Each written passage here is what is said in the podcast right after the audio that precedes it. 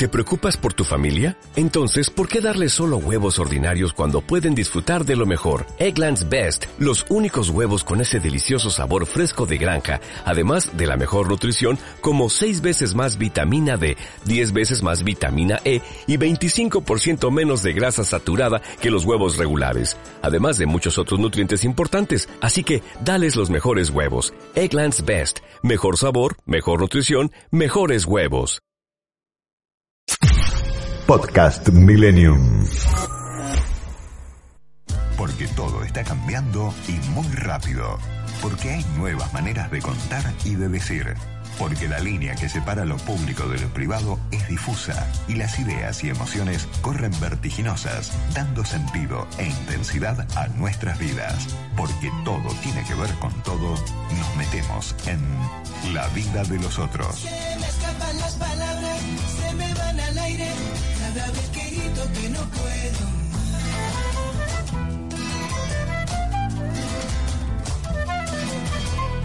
Que se me escapan las palabras, se me van al aire, cada vez que hablo por la libertad.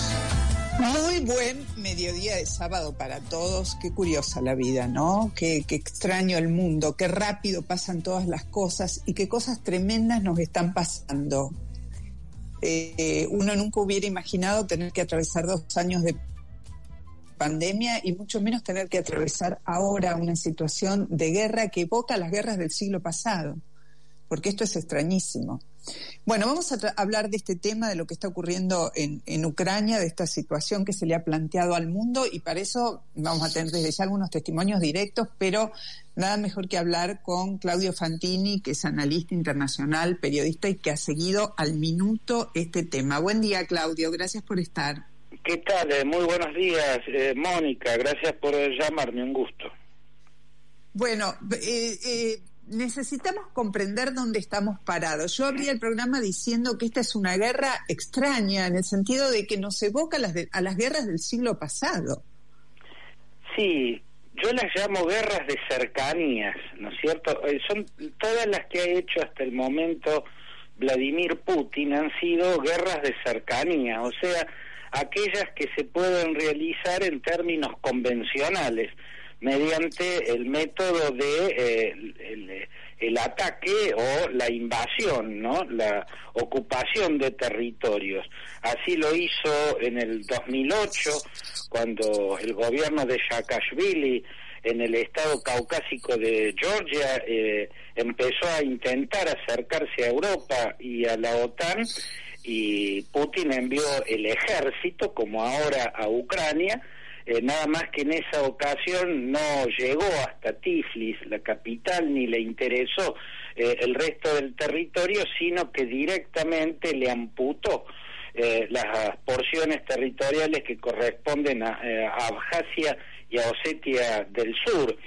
Luego también desplazó ejército para establecerlo en el Transdniester, esa porción de Moldavia que fue arrebatada por las milicias eh, rusófonas eh, y, y prorrusas que son mayoritarias en esa parte de Moldavia. Moldavia también había intentado acercarse a la Unión Europea y el territorio le fue amputado y en apoyo a, a, a los prorrusos en aquella guerra que se conoce como la guerra de Transnistria, eh, bueno, fu- Rusia después mandó su ejército a dejar divisiones eh, de tropas ahí establecidas para proteger la separación de hecho del Transdniester.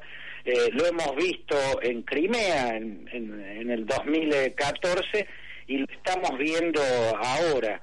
Eh, el Ahora, esta es un- la intención una- de... Sí. Es una guerra que vista desde afuera, porque es como una guerra cuerpo a cuerpo. Estábamos mm, acostumbrados en, los últimos, en las últimas décadas en ver el envío de misiles, este tipo de, de, de- avanzadas. Lo que estamos viendo en estas horas eh, es, es aterrador en términos de la condición humana, además, ¿no?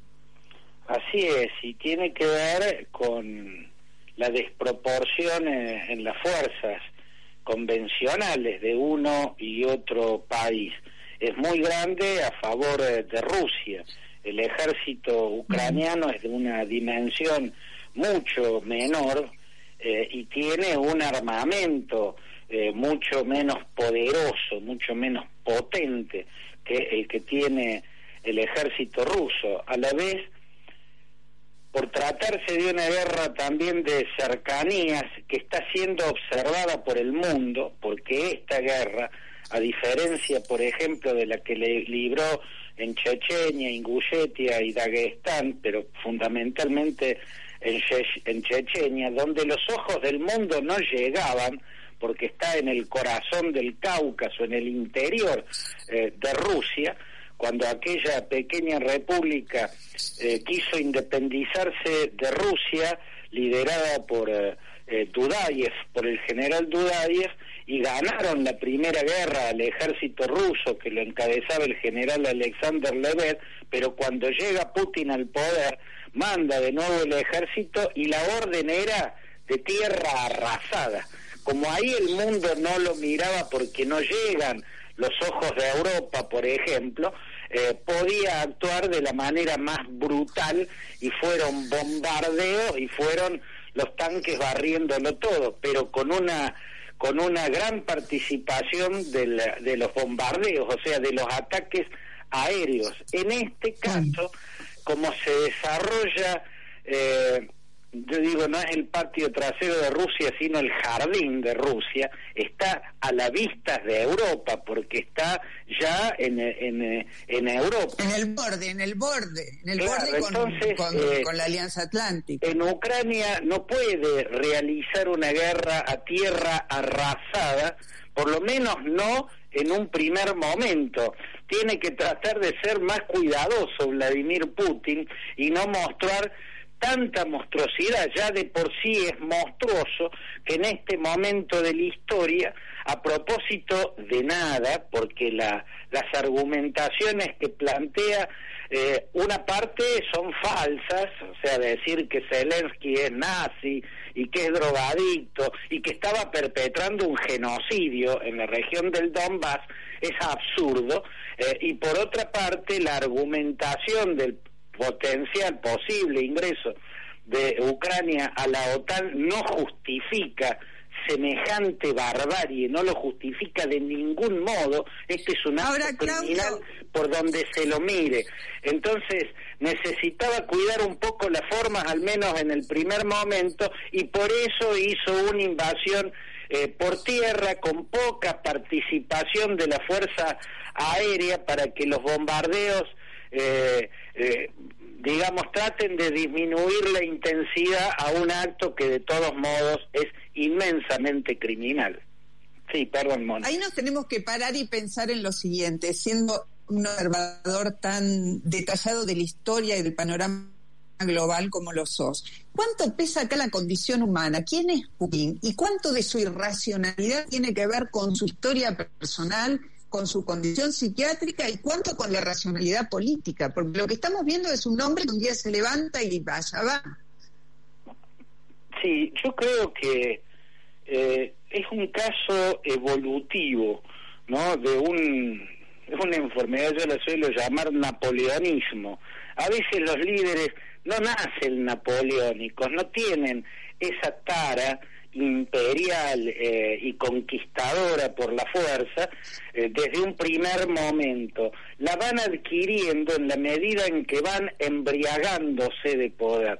Son demasiados años en el poder, en el poder total, en el poder sin límites. Eh, son demasiados los actos brutales que ha podido hacer sin encontrar sanciones posteriores. La larga lista de eh, denunciadores y de eh, adversarios y de enemigos que fueron asesinados, desde Netsov, el ex viceprimer ministro, que fue uno de los que le abrió la puerta eh, al escenario del poder, baleado, acribillado a balazos a poca cuadra del Kremlin.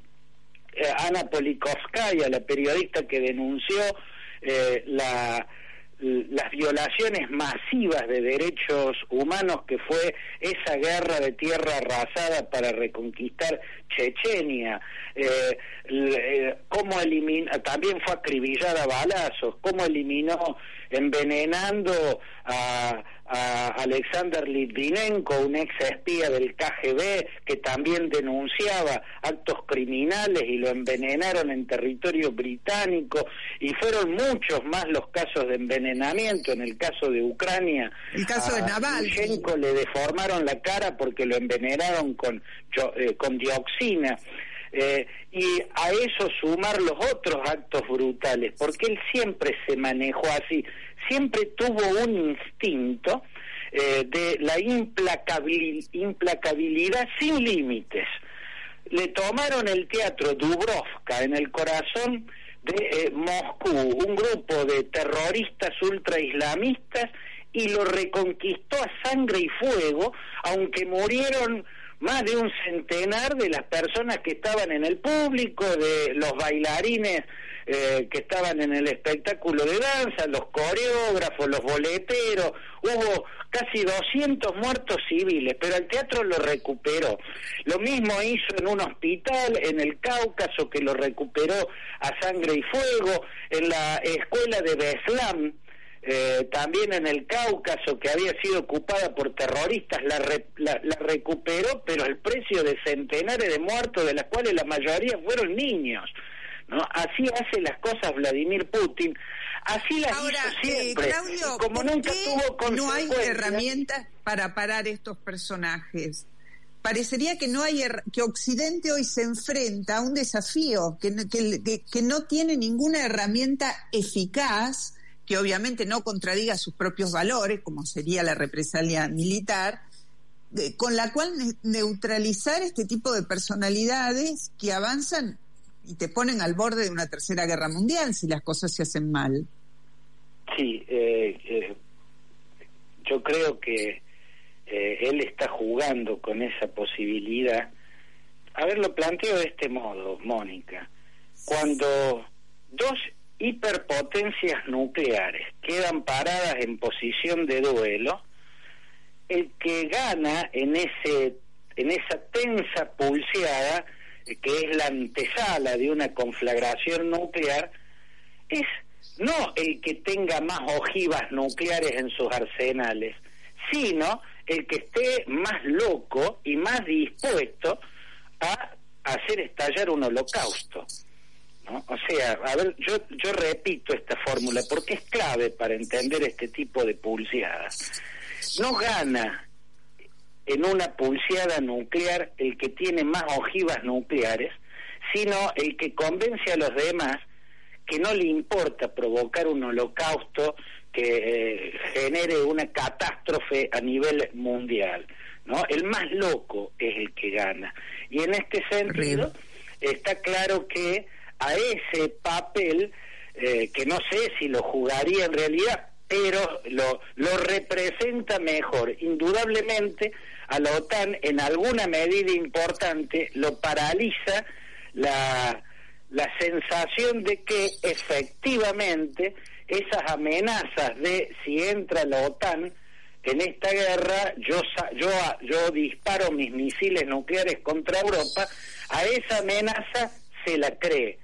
Putin es creíble porque es napoleónico y está mostrando por estos días que lo es en niveles delirantes.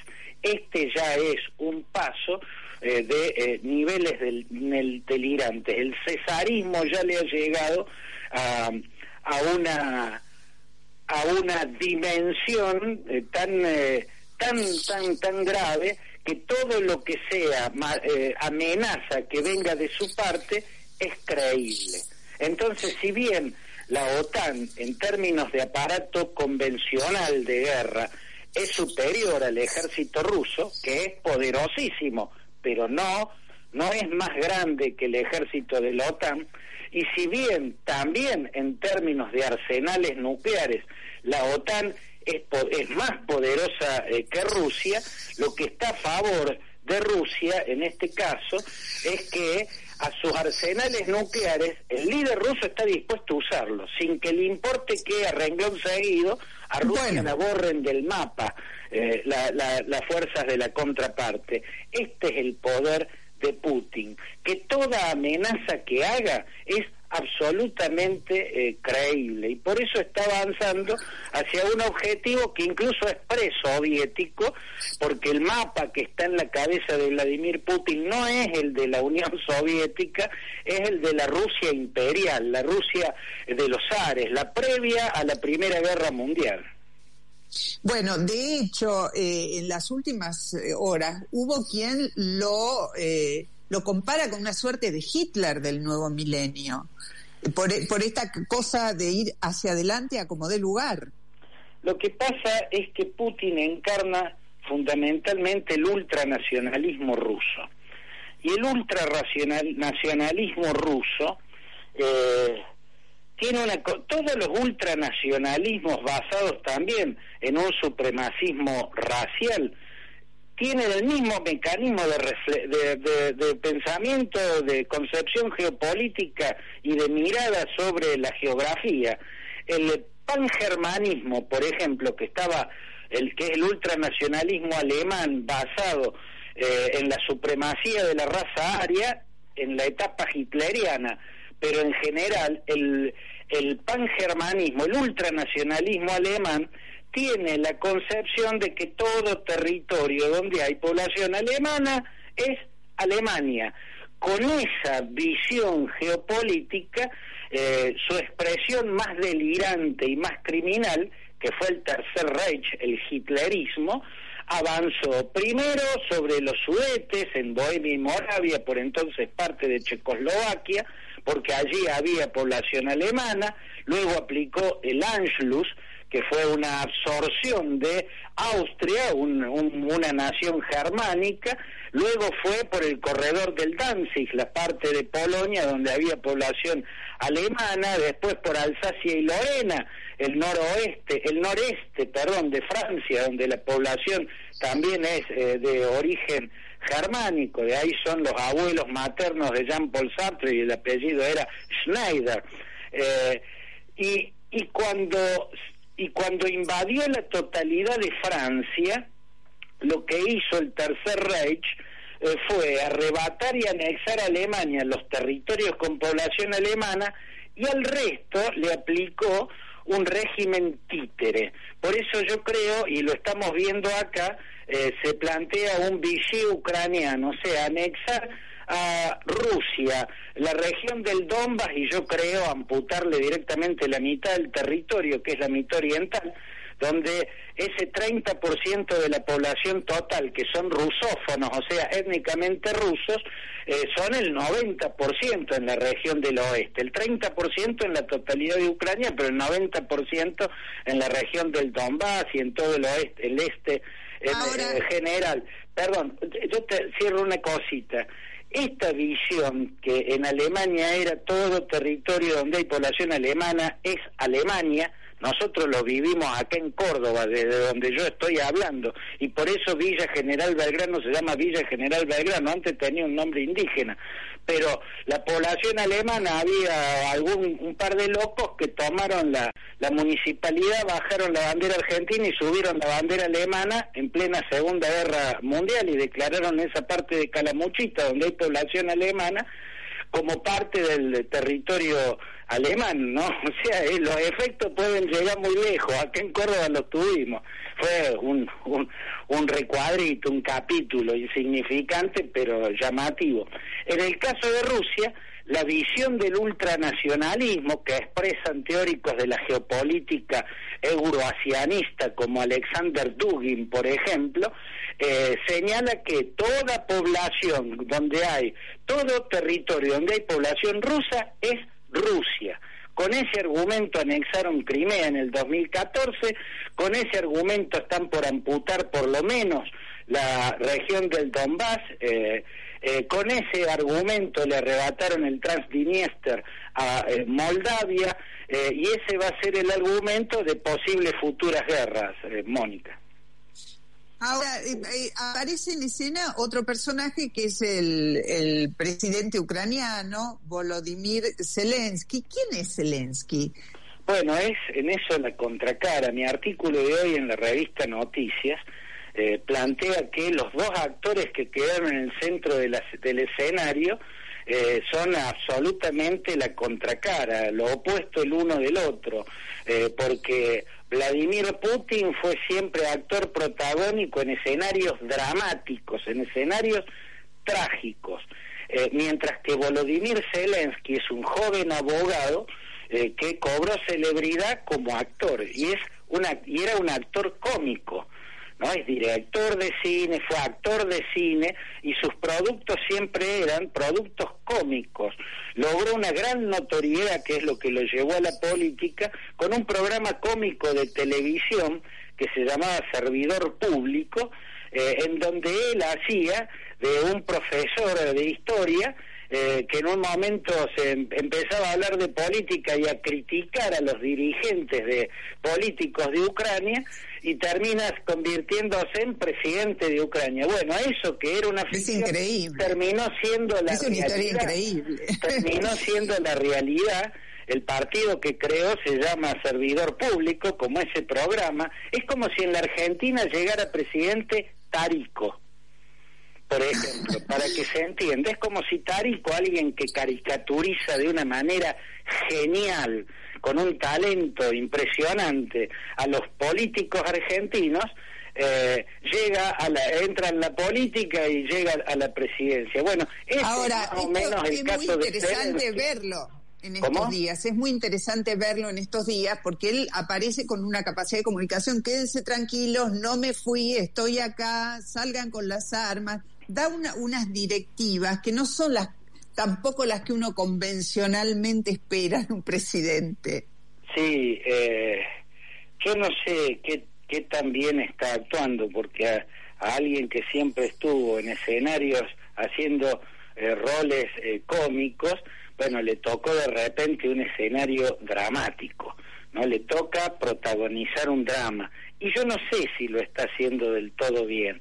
El discurso de los otros días, donde dice nos dejaron solos y le reprocha muchas cosas a la Unión Europea y a Estados Unidos, eh, mucho de lo que le reprocha puede ser eh, muy razonable, yo creo de hecho que lo es, eh, pero lo que yo no entiendo es por qué esperaba que la OTAN entrara en choque directo militar con Rusia cuando todo el tiempo todos los gobernantes de Europa que hablaron al respecto y permanentemente Joe Biden dijeron exactamente lo contrario.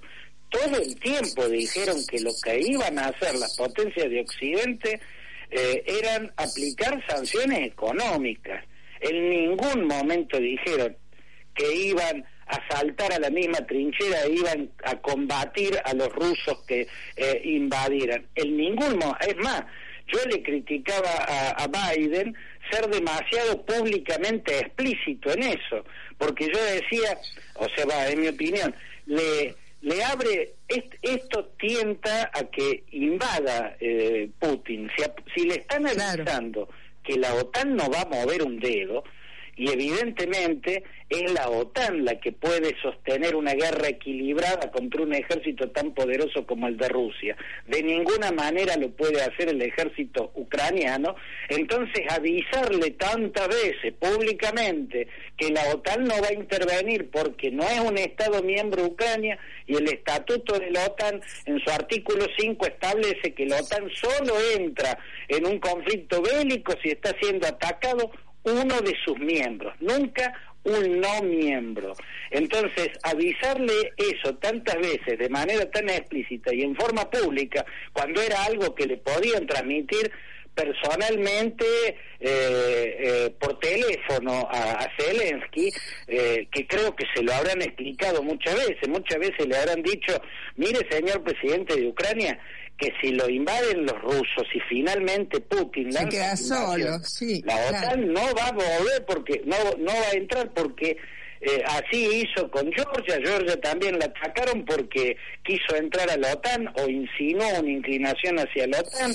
Eh, y así actúa siempre la OTAN y no iba a ser de un modo diferente. Entonces los otros días, cuando uno lo escuchaba, yo me preguntaba, pero ¿por qué él creía que la OTAN iba a hacer algo en términos militares y todo el tiempo la OTAN estuvo diciendo todo lo contrario. Es más, por estar diciendo todo lo contrario es que Putin se atrevió a lanzarse eh, a, a esta a esta invasión que es un verdadero desastre, un crimen contra la humanidad, un monstruoso crimen Claudio, contra la humanidad. Eh, te, te, tenemos que despedir por razones de tiempo del programa. La verdad que es interesantísimo escucharte y es interesantísimo, si no fuera tan triste, tan dramático y tan amenazante, seguir el curso de esta situación, que se nos vino encima de un minuto para el otro y que nadie esperaba que tuviera este nivel de, de, crueldad. Eh, gracias, Claudio. Ha sido un lujo contar con tu con tu presencia en programa. Ah, el lujo eh, ha sido para mí un gusto muy grande eh, Mónica, Gracias. a disposición siempre. ¿eh? Un abrazo. Gracias, gracias. Volveremos a llamarlo seguramente a Claudio porque es eh, comprender esta realidad demanda involucrarse y, con, y, conocer de dónde vienen las cosas y quiénes son los actores principales, como también nos lo explicó Claudio. Vamos a la, a la tanda y después de regreso vamos a seguir con este tema desde otra perspectiva. Los sábados, de 13 a 14, La vida de los otros con Mónica Gutiérrez. Tiempo de publicidad en Millennium. Si el documento es importante, la compañía es importante. Impresoras láser y fotocopiadoras multifunción Kiosera. Aplicaciones y servicios personalizados para capturar, distribuir y administrar sus documentos. Servicio técnico en todo el país y el costo más bajo por copia. Bruno Hermanos, distribuidor oficial Kiosera con más de 80 años en la República Argentina. 4362-4700. Muchas veces, la forma en que percibimos las situaciones influye en nuestro estado de ánimo y en nuestras emociones. La terapia cognitiva es una terapia resolutiva, breve y eficaz. Tratamientos para depresiones, trastornos de pánico, ansiedad, disfunciones y terapias de pareja. Licenciada Claudia Pesaño, Supervisor Internacional del Albert Ellis Institute, dependiente de la Universidad de Nueva York. Contacto 4775-0659 156-155-2471. Matrícula número 14064. Llega el censo 2022. Llega el momento de reconocernos. Reconocernos por nuestra vivienda, por lo que hacemos y por lo que queremos hacer. Reconocernos por lo que nos une. Reconocernos por vos. Llega el censo 2022 para saber cuántos somos, cómo somos y cómo vivimos. INDEC, Argentina Presidencia. Fin de espacio publicitario. Millennium 106.7 Donde todo tiempo futuro, sin dudas, será mejor.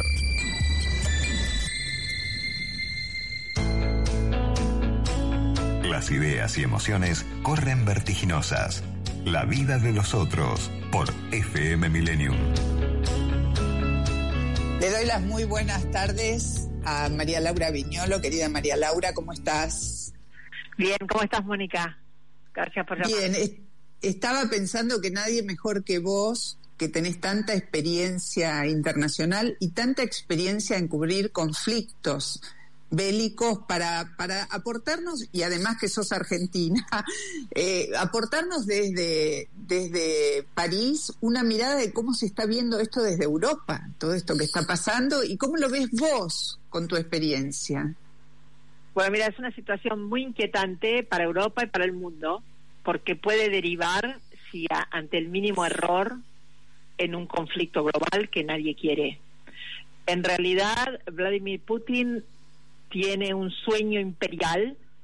Él considera que la disolución de la Unión Soviética fue el peor error estratégico del siglo XX y ahora ha decidido emprender el peor error estratégico del siglo XXI para su propio futuro y para el futuro del mundo, que es la invasión eh, militar a Ucrania. Eh, no solamente porque está avanzando sobre un país eh, completamente soberano e independiente, que eligió entregar sus armas nucleares en el famoso memorándum de Budapest en 1994 a cambio de su soberanía en una negociación con Rusia y con Estados Unidos, eh, sino que realmente está destruyendo eh, una generación, incluida en su propio país, eh, que es la generación Putin. Los que están peleando allí son los que crecieron bajo su bajo su gobierno, lleva más de 22 años en, en el cargo y va a continuar en el poder hasta 1936.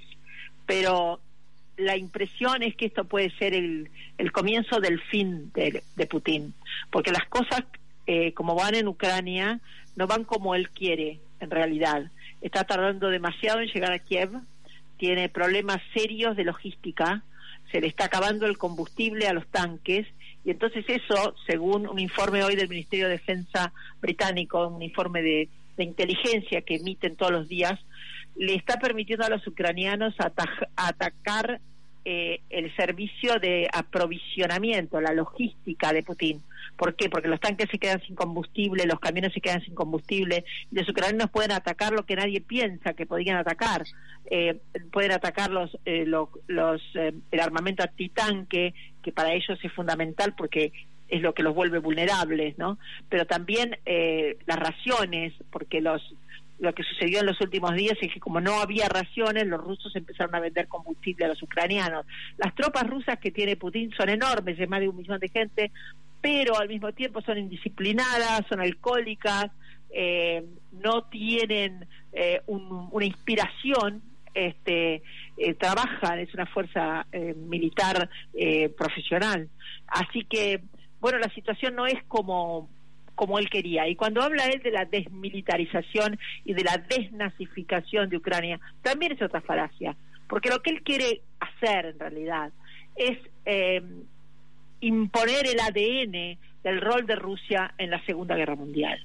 O sea, cuando peleaban contra Hitler. Y la realidad es que hoy está completamente aislado y Hitler es él.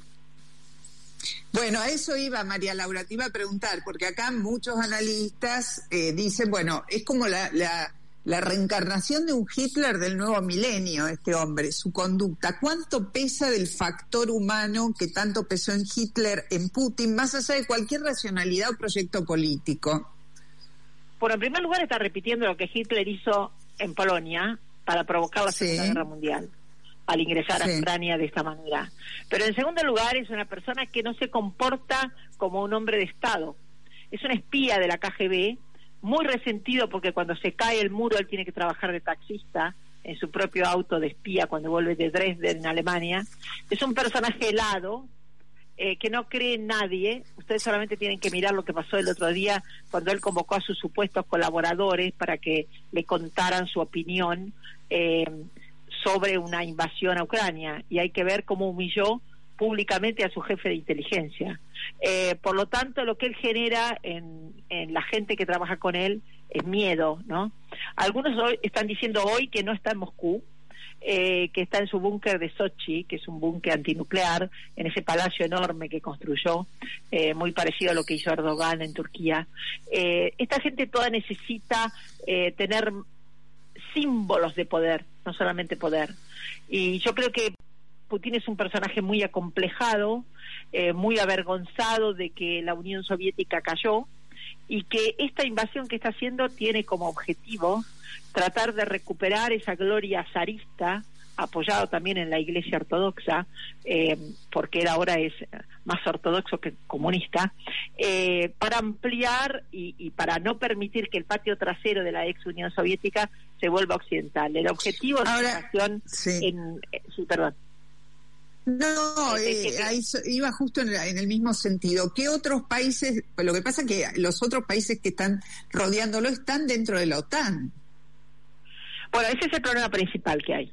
El problema principal es que cuando Tony Blair eh, impulsó con la idea del mercado, la ampliación de Europa del Este en una famosa cumbre en Niza, ampliación de Europa hacia los países de Europa del Este, en una famosa cumbre en Niza donde se pelea con Jacques Chirac de una manera increíble, porque Jacques Chirac era un gran estratega y se da cuenta del peligro que significa eh, extender Europa a los países del Este.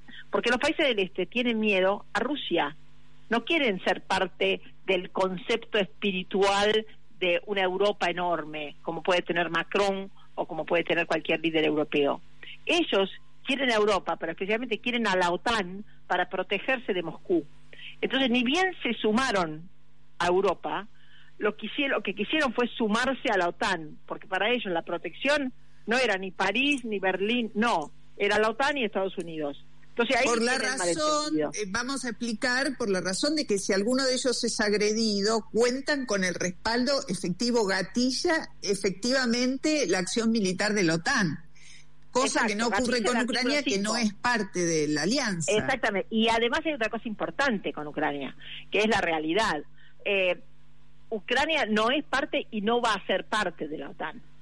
Por eso la OTAN se siente tan culpable frente a Ucrania, porque tampoco ellos quieren que el que desborde el conflicto hacia Europa en un conflicto globa- global en los países del este. Y ellos saben que si incorporan a Ucrania como parte de la OTAN, van a un conflicto. Lo mismo sucedería ¿Cuál con es- Georgia. ¿Cuál es el estatus lo con los países bálticos, Estonia, Letonia y Lituania? Bueno, es- Estonia, Letonia y, y- y Lituania son parte de la OTAN. Ahora, la gran pregunta es, ¿es que la OTAN va a defender a los bálticos si Putin pone un pie en los bálticos? Que puede poner, porque está una población muy dividida, es decir, la mitad de la población es étnicamente rusa, hablan ruso, y él puede tratar de generar un falso conflicto de guerra civil como hizo en el este de Ucrania. Este, bueno, el asunto es, ¿va, a va eh, la Unión Europea y la OTAN a defenderlo? Bueno, aparentemente sí. Eh, ayer Biden mandó 7.000 tropas más a Europa y por primera vez eh, la OTAN desplegó la fuerza rápida por primera vez en su historia, es decir, está reforzando todos los lugares donde podría haber una invasión, que sería Rumania, Polonia, que es enorme, si, o sea, si entra Polonia, ahí sí, en la segunda guerra, la tercera guerra mundial, ¿ok? Y también los bálticos, o sea, pero también está Moldova en el medio, donde él podría atravesar Moldova para llegar a los países de Europa del Este que él quiere para poder construir el sueño zarista de la nueva Unión Soviética. ¿Qué hay lo la advertencia a en- Suecia y a Finlandia? Bueno, es una advertencia de, de, de- bueno, es muy macho Putin, ¿no? Es un personaje eh, medio caricatural. De todas maneras, Finlandia siempre jugó durante todos estos años como él pretende que juegue Ucrania, como un país neutral. Y Suecia ayer colaboró y participó en la famosa cumbre de la OTAN como invitada. Entonces, bueno, la realidad, además tanto Suecia como como Finlandia, las, primeras ministras son mujeres. Eh, por lo tanto, es probable que o se incorporen o sean observadores activos, digamos, y eso le preocupa enormemente a Putin, porque lo que le pasa a Putin hoy es que él ha quedado completa y absolutamente aislado de todos, incluido de China. Lo que pasó anoche en el Consejo de Seguridad en Naciones Unidas es muy grave para Putin, porque China por primera vez se abstuvo cuando en vez de haberlo apoyado o de haber vetado el proyecto, porque China tiene poder de veto y Rusia tiene poder de veto. Ni vetó ni apoyó. O sea, lo que significa para Putin que su situación estratégica es de enorme debilidad y de enorme eh, soledad, ¿no? Por eso tiene este lenguaje muy raro desde ayer de que quiere una negociación. Primero la propuso en Minsk, ahora eh, Ucrania la acepta en Polonia. El Kremlin hace un rato dijo que ellos estaban dispuestos a una negociación por la paz, pero lo cierto es que ellos saben que han entrado en un camino sin salida. Es una persona Bueno. como Putin, con la personalidad de Putin, en un camino sin salida es extremadamente peligrosa, Mónica. Sí, sobre todo por la botonera nuclear, ¿no? Porque, Bueno, estamos hablando de un hombre que es capaz de cualquier cosa. Si entra con los tanques a aplastar autos eh, en Sí. Kiev, porque no, es porque yo no tiene que- límite alguno. No, la amenaza, exactamente, no estamos hablando de alguien que tiene una estatura de Estado. Estamos de alguien, de a- alguien que es un oportunista del poder. Eh, por lo tanto, pueden llegar a utilizar cualquier cosa. Y además es completamente helado. ¿no? Este, Ahora, no hay, que- no hay, a ver, no hay resistencia interna. Hace 22 años que está en el poder, no hay resistencia, resistencia. dominará por el miedo, Hay- supongo. No, no, hay resistencia. Hay 800, hay más de 1.800 detenidos desde ayer a los que él va a acusar de traición. Hay intelectuales que se oponen a él, la, la, la nueva generación que se opone a él, eh, la- una- un diario magnífico que hay que se llama La Gazette, que ha publicado ayer eh, la edición en ucraniano y en ruso. Eh, hay resistencia y yo creo que se va a ampliar la resistencia a medida que se profundiza la acción militar en Ucrania. No te olvides que Ucrania es el país más grande de Europa, en primer lugar. También es el país más rico. Tiene girasol, tiene eh, minerales, tiene cereales, eh, tiene todo lo que Rusia necesita si hay hambruna. Eh, por lo tanto, em, además tiene una historia común. Eh, Ucrania es más viejo que Rusia. Entonces él quiere llegar al corazón de Kiev porque es como llegar al corazón de la Rusia zarista. Tiene mucho símbolo todo lo que está haciendo. Porque, pero hoy él es un paria diplomático, es un paria militar, es un paria estratégico y bueno, y la única forma que tiene de salir es subir hacia adelante. Ahora, María Laura, vos sos argentina y has seguido el curso de nuestros posicionamientos en relación a Putin de los últimos tiempos. Tenés una mirada muy política acerca de lo que pasa entre nosotros.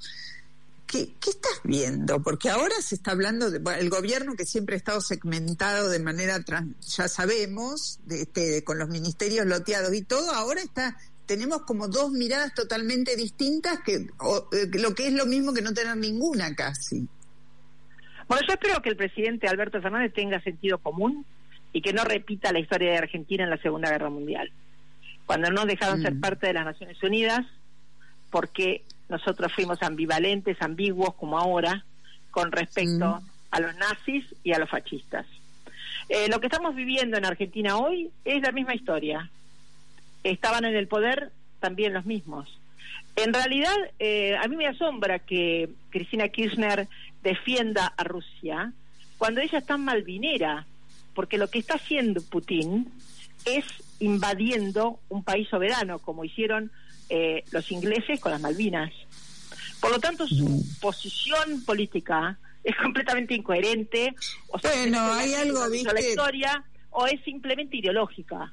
Eh, Bueno, yo no sé cuán ideológico es Putin, que no sea un autócrata que quiere el poder por sí mismo. Este, bueno, lo que me parece es que hay una batalla interna importante en el gobierno, donde hay una parte del gobierno que no está dispuesto a ceder lo que Cristina quiere y que no son pocos, hay varios ministros que están en esa línea.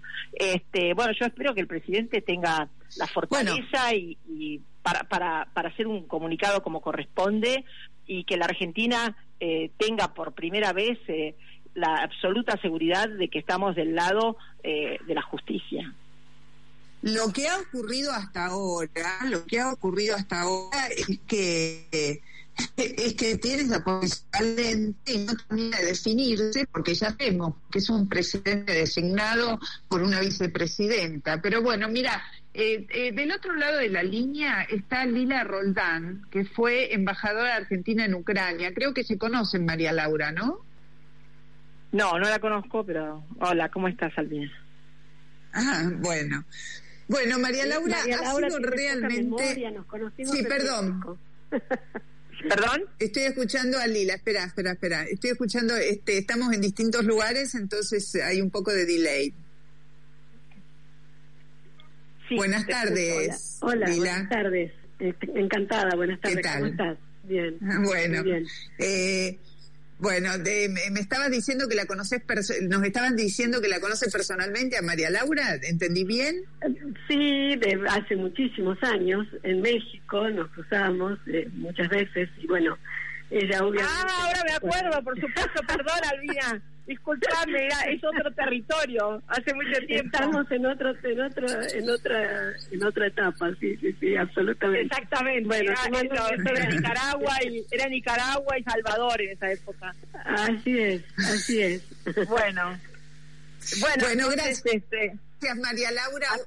Eh, no sé, eh, un minutito, Lila, la despido a María Laura que tiene que no, seguir con su trabajo, que es muy intenso en estos días. Gracias, ¿Cómo no?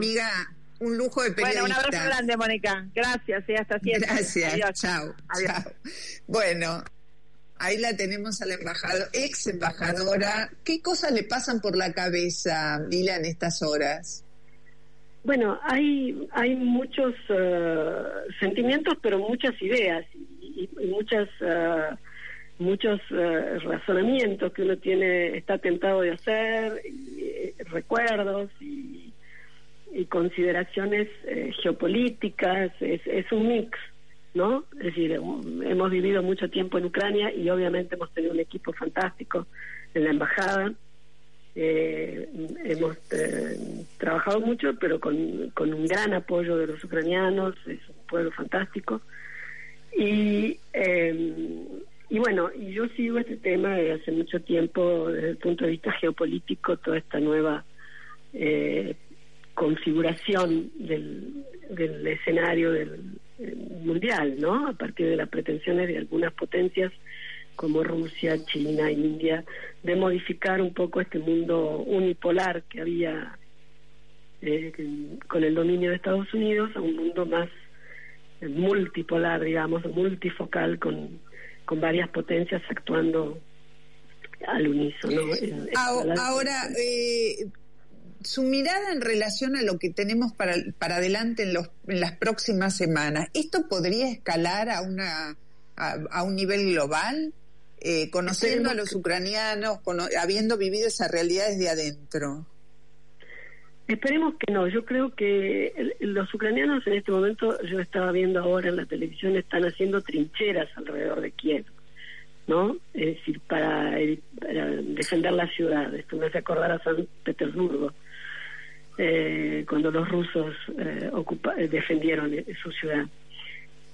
Pero mm, yo espero que no. Está llegando más ayuda militar, no en hombres, no en soldados, en la tierra ucraniana, desde países de la OTAN, por ejemplo, están muchos países incrementando significativamente su, su apoyo en, en armas, en recursos, en, en, en tecnología a Ucrania para apoyarla, porque bueno, yo creo que esto ha sido una sorpresa para todos, no el hecho de que Putin quisiera avanzar sobre Ucrania, porque esto hace mucho que está previsto, a mi en mi opinión, pero sí que lo hiciera de una forma tan sorpresiva y tan brutal, ¿no?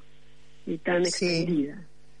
Ahora, el, el pueblo ucraniano parece muy, muy firme, como muy dispuesto a defender esa independencia eh, que les costó tanto conseguir, porque la verdad es que pa- eh, fueron pasando por distintas situaciones. Eh, lo que pasa es que no tienen lo- los recursos. Ahora sí han llegado recursos, parece que se han aprobado entregas de dinero para la compra de armamentos de Estados Unidos, Europa, pero eh, frente a la potencia militar rusa, por más que, que, opongan resistencia, parece que no tendrían posibilidades. Es, es muy difícil. Coincido con usted, es, Mónica, es, es, es muy, muy difícil. Es, es una potencia nuclear con un poderío enorme en armamentos. Usted sabe que tra- tradicionalmente Rusia ha invertido eh, muchísimo dinero, una gran porción de su presupuesto en armamento y en, en aparatos para la defensa, ¿no? Y ofensivos también. Entonces es, es eh, al lado de Ucrania que renunció a las armas nucleares en el 94, esto hay que tenerlo en cuenta también, eh, a cambio de la protección de, de las potencias de Estados Unidos, de Gran Bretaña, de Rusia, Francia y China, renunció al, tercer arsenal nuclear que tenía a nivel mundial a cambio de la seguridad de- para su integridad territorial y su soberanía. Eh, sin embargo, bueno, todavía hay 15 cer- centrales nucleares funcionando en este momento en Ucrania, aparte de Chernóbil, que está inactiva. Eh, eh, entonces, eh, hay, hay una gran diferencia, por supuesto, en tecnología, en, en hombres y en, en potencia del ejército. no sabemos cómo va a terminar, no sabemos si Putin va a ceder a tantas presiones como está recibiendo, a este aislamiento progresivo que tiene en el mundo, porque en todas las esferas lo están aislando, económicamente, financieramente, eh, desde el punto de vista del deporte, de la cultura, es decir, se están cerrando muchas, muchas puertas. Alemania dijo que va a considerar ya eh, el tema de excluir a Rusia del SWIFT, que es este sistema financiero internacional, cosa que hasta ahora se oponía. Eso es lo que estaría costando más, ¿no? Excluirlos del, del SWIFT, porque es excluirlos del sistema absolutamente y eso afectaría también los intereses de los países, de muchos países europeos, empezando por Alemania. Así es, así es. Y, eh, no se olvide que todos, todos tienen una gran dependencia por ejemplo, energética de Rusia. Es decir, el 40% aproximadamente del gas que recibe Europa Occidental viene de Rusia. Entonces, mm. eh, todos tienen una, una dependencia y, y tienen, por supuesto, negocios y empresas. Eh, el otro día veía, por ejemplo, Francia, que era el, el, el segundo o el primer uh, dador de empleo extranjero en Rusia a través de las empresas que tiene Renault, Areva, eh, Auchan, las empresas de lujo que están ahí con tienen muchísimo muchísimo éxito con los oligarcas eh, entonces todo todo esto cerrar todas estas eh, cuentas todas estas empresas todo este intercambio va a ser durísimo para no solo para Rusia, sino también para los otros países. Bueno, Lila, ah, eh, la verdad es que estamos siguiendo minuto a minuto esto que pasa. Eh, nos hacemos las preguntas acerca de cuánto expone también Occidente si deja avanzar a un personaje de estas características que se lleva por delante todos los valores conocidos por nuestra cultura de un minuto para el otro. Y, si no hay herramientas para neutralizarlo de manera efectiva, ¿cuánto pierde Occidente en relación a, a Putin y cuánto va a perder Putin aun cuando gane, ¿no? Porque realmente avanzar sobre gente a la que va a dejar eh, dolorida, resentida, eh, capturada para su imperio, no le va a ser fácil después sostener esa situación. Absolutamente. Usted fíjese que ya hay una gran um, manifestaciones, digamos, no grandes manifestaciones en, en número, porque es difícil protestar en Rusia, pero han salido eh, mucha gente en muchos lados. Hay, más de 1.800 detenidos por protestar contra la contra la invasión, la invasión, contra la guerra. Entonces, eh, me parece que, que esto le va a costar también desde el punto de vista interno, político, ¿verdad? Es decir, a, nivel nacional a Putin, no solamente eh, a nivel internacional. Y en eso tiene que ver también el hecho de que Putin ya no tiene la, la, la popularidad que tenía hace unos años. Por ejemplo, después de anexar Crimea estaba altísima y después volvieron los problemas internos y entonces está descendiendo también en, en su en su apoyo político a nivel pueblo, a nivel ciudadanía. Eh, Lila, muchas gracias por haber estado en el programa, aportarnos su mirada de proximidad a ese lugar. Eh, nos comprometemos a seguir con atención lo que va ocurriendo. Bueno, gracias, doctor Mónica, por llamarme. Bueno, Lila Roldán fue embajadora de la Argentina en Ucrania. Nosotros nos despedimos eh, hasta el próximo sábado. Eh, no sabemos en qué estará el mundo el próximo sábado, porque la verdad esta, esta situación se nos vino encima poca gente de la que estaba analizando lo que podía ser el movimiento de Putin previó que el avance podía ser tan, tan brutal, tan rápido y tan sin límites. Eh, esperamos que el próximo sábado nos encuentre hablando de otros temas, de otros temas que tengan más que ver con, con, la paz, con los derechos humanos y con la preservación de los valores dentro de los cuales queremos vivir. Este programa se llama La vida de los otros está en Millennium. Le agradecemos a Marcelo Churba y a Mariano Midaglia por la producción y a Jorge Aguayo por la operación técnica. Hasta el próximo sábado a las 13. Chao. Podcast Millennium. This is the smell of the leftover tuna fish sandwich you left in your lunchbox over the weekend in a wimpy trash bag. Wimpy, wimpy, wimpy! Blech! And this is the smell of that same sandwich in a hefty, ultra strong trash bag. Hefty, hefty, hefty! Ah, smell the difference? Hefty Ultra Strong has Arm & Hammer with continuous odor control, so no matter what's inside your trash, hmm, you can stay one step ahead of stinky. And for bigger jobs, try the superior strength of Hefty Large Black Bags.